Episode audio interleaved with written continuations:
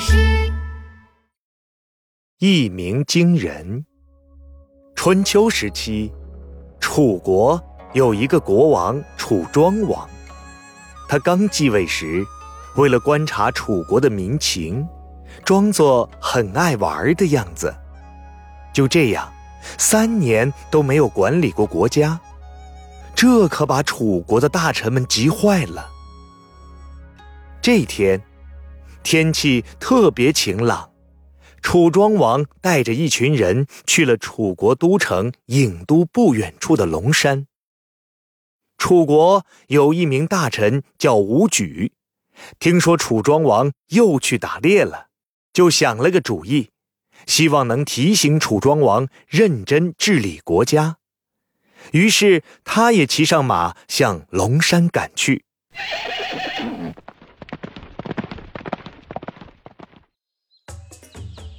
我今天要抓一头老虎回去。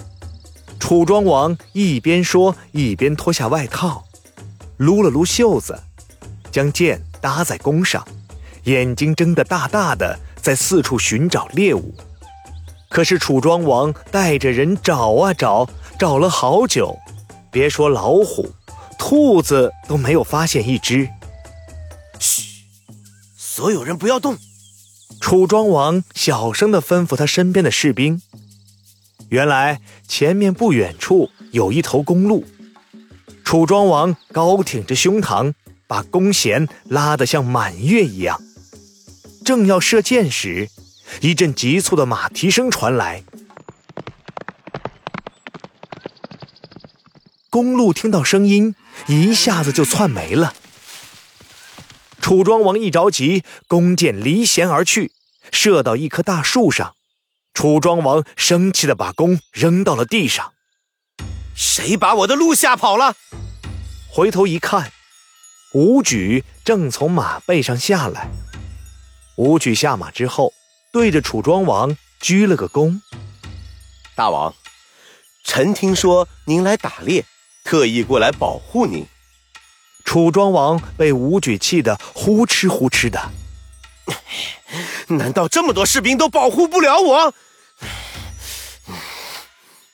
武举连忙说：“大王，臣此次前来，一是怕您陷入危险之中，二是想告诉您，富山最近出现了一只稀奇的大鸟。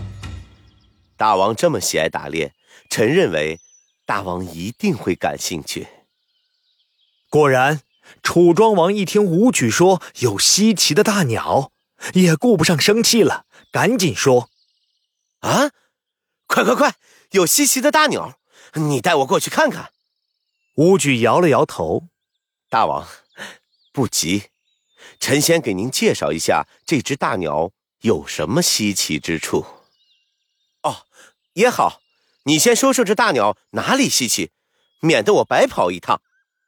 伍举先是清了清嗓子，楚庄王一脸焦急，却不好催促。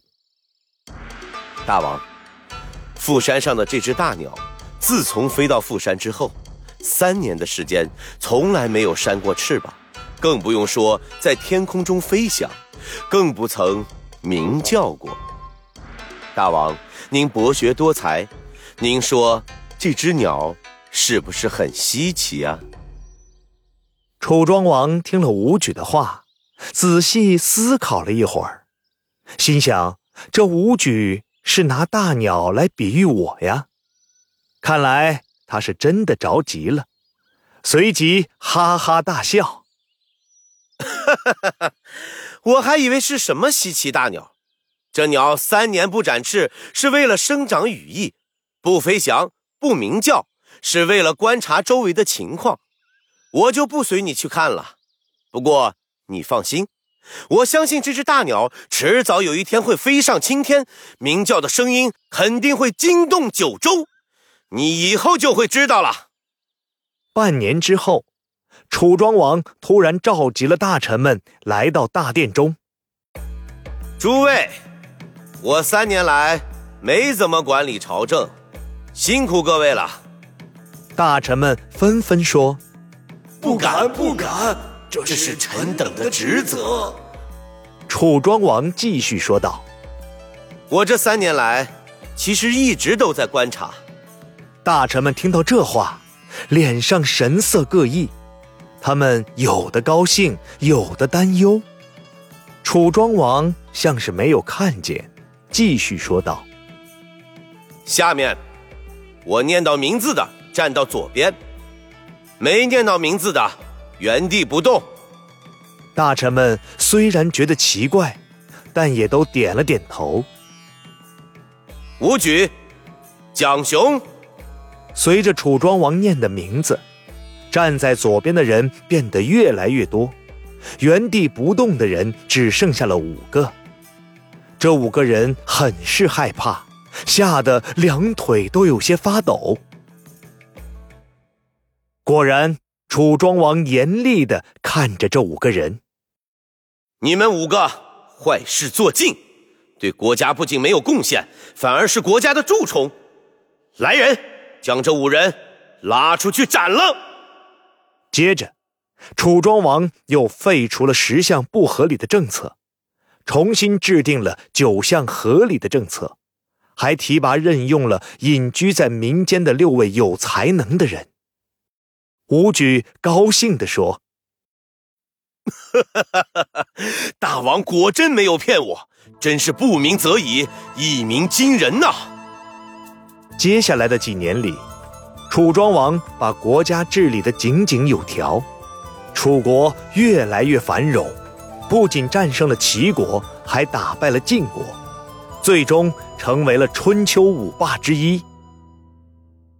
一鸣惊人的故事记载在《韩非子·御老》。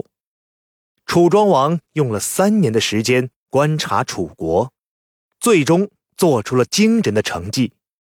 一鸣惊人，比喻平时没有突出的表现，一下子。做出惊人的成绩。